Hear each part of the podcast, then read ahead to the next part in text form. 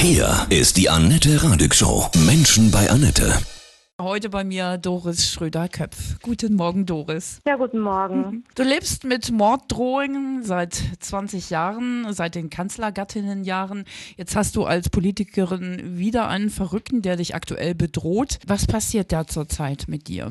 Also eigentlich hatte dieser Herr, der aus Sachsen immer angereist kommt äh, die Idee, dass er mit meiner Hilfe Frieden zwischen Russland und der Ukraine stiften kann. Und irgendwann ist er dann dazu übergegangen, mich irgendwie privat sozusagen zu stalken, Briefe zu schreiben, Geschenke zu machen. Der stand schon stundenlang gegenüber auf der anderen Straßenseite und hat das Haus beobachtet. Der wirft Stöcke gegen die Haustür und gegen die Hausmauer und hat sich im vergangenen Jahr bei mir auch mal vors Auto geworfen, um zu erzwingen, dass ich anhalte, hat sich dann am, am äh, Auto Autoseitenspiegel irgendwie festgehalten und hat eben erzwungen, dass ich nochmal das Fenster öffne und seinen Schreiben entgegennehme. Wahnsinn. Wir sprechen gleich weiter. Hass und Hetze gegen Politiker. Heute bei mir Doris Schröder-Köpf. Hass und Hetze gegen Politiker, heute mein Thema. Menschen bei Annette. Doris Schröder-Köpf wird seit 20 Jahren massiv bedroht, seitdem sie mit Gerhard Schröder zusammen war. Dein aktueller Stalker Doris, der lungert dir sogar vor der Haustür auf. Äh, was war das Letzte, was er dir angetan hat? Kürzlich war er nachts da und ich bin dann von dem Krach wach geworden und da hatte er ein Kreuz sozusagen aus Holzteilen gelegt. Also das äh, wird immer bizarrer und auch gruseliger ein Stück weit. Krass. Hast du denn Polizeischutz? Also über die Polizei Polizeieinsätze darf man natürlich sinnvollerweise nicht in der Öffentlichkeit sprechen.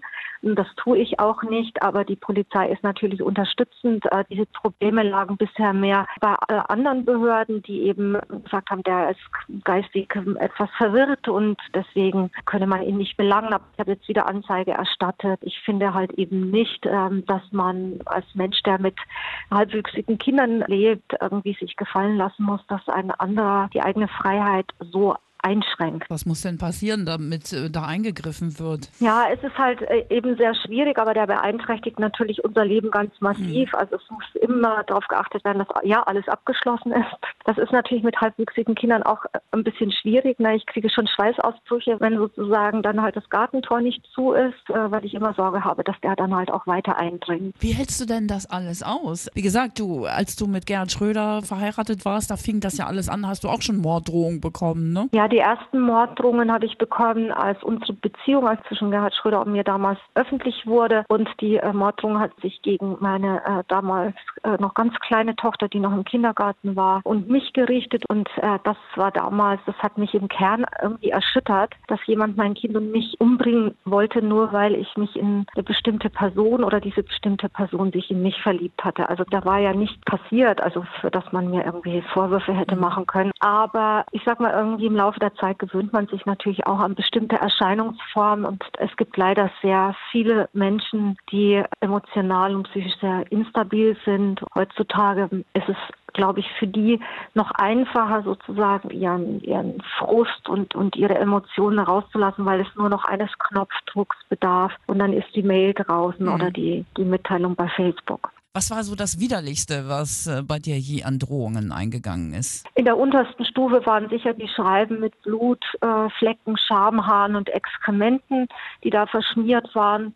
Das, äh, da habe ich dann eine ganze Zeit lang eben nur die Post nur noch mit so Einweghandschuhen geöffnet und auch nur noch an einem Ort, also nicht mehr so im Haus, sondern auch äh, draußen dann, weil ich dieses eklige Zeug natürlich gar nicht da irgendwie haben wollte. Mhm.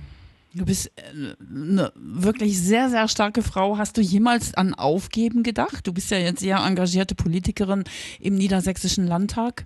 Nein, ich habe das ehrlich gesagt nie getan. Also, weil mich fordert das eher dann noch sozusagen heraus, da irgendwie meine Frau zu stehen und mich eben gerade nicht beirren zu lassen von solchen äh, Dingen. Wie schützt du dich denn? Hast du irgendwas dabei, was dir helfen kann? Oh, nein, das habe ich nicht. Ich vertraue darauf, dass ich relativ schnell bin und ich bin natürlich natürlich sehr wachsam und äh, sehr aufmerksam und äh, kenne sozusagen schon immer die Umgebung. Das ist schon klar, das gewöhnt man sich im Laufe der Jahre an.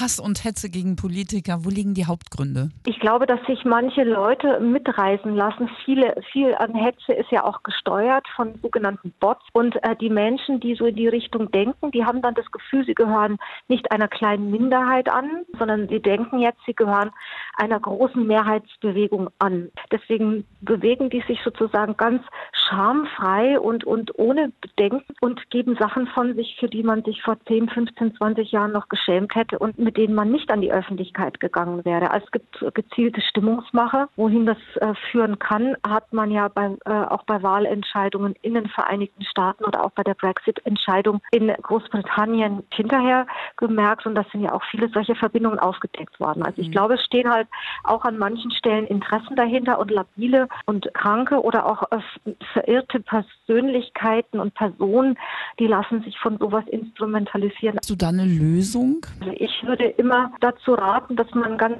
früh beginnt, auch die Kinder in den jungen Jahren in den, an den Schulen schon damit vertraut zu machen, dass sie misstrauisch gegenüber dem sein sollen, was sie als Wahrheit in Anführungszeichen im Internet angeboten bekommen. Da ist so viel Müll unterwegs und da auch Beispiele benennen, dann auch sozusagen gezielt gegen das Mobbing auch, was schon in WhatsApp-Gruppen in Schulen irgendwie stattfindet, gezielt gegen vorgehen, aufklären auch, was Mobbing mit Menschen macht, weil wer sozusagen das im Kleinen erfährt, der, der an der Schule mobbt oder auch Mobbing-Opfer ist, der kann vielleicht dann als Erwachsener zum sogenannten Hater werden. Und das ist eine Karriere, die wir uns doch nicht wünschen für die Kinder und Jugendlichen. Deswegen müssen aufklären und ansonsten glaube ich, ist sind echte Gemeinschaft im realen Leben ein guter Schutz.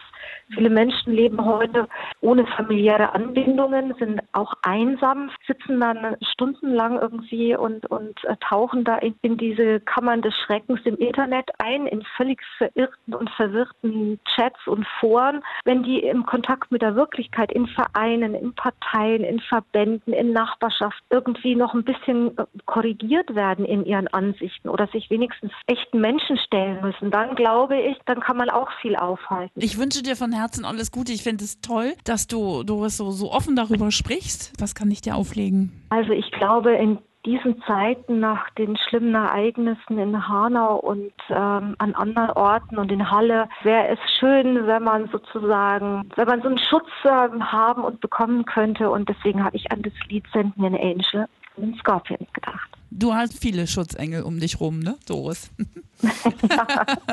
Gott sei Dank. Ja. Herzlichen Dank.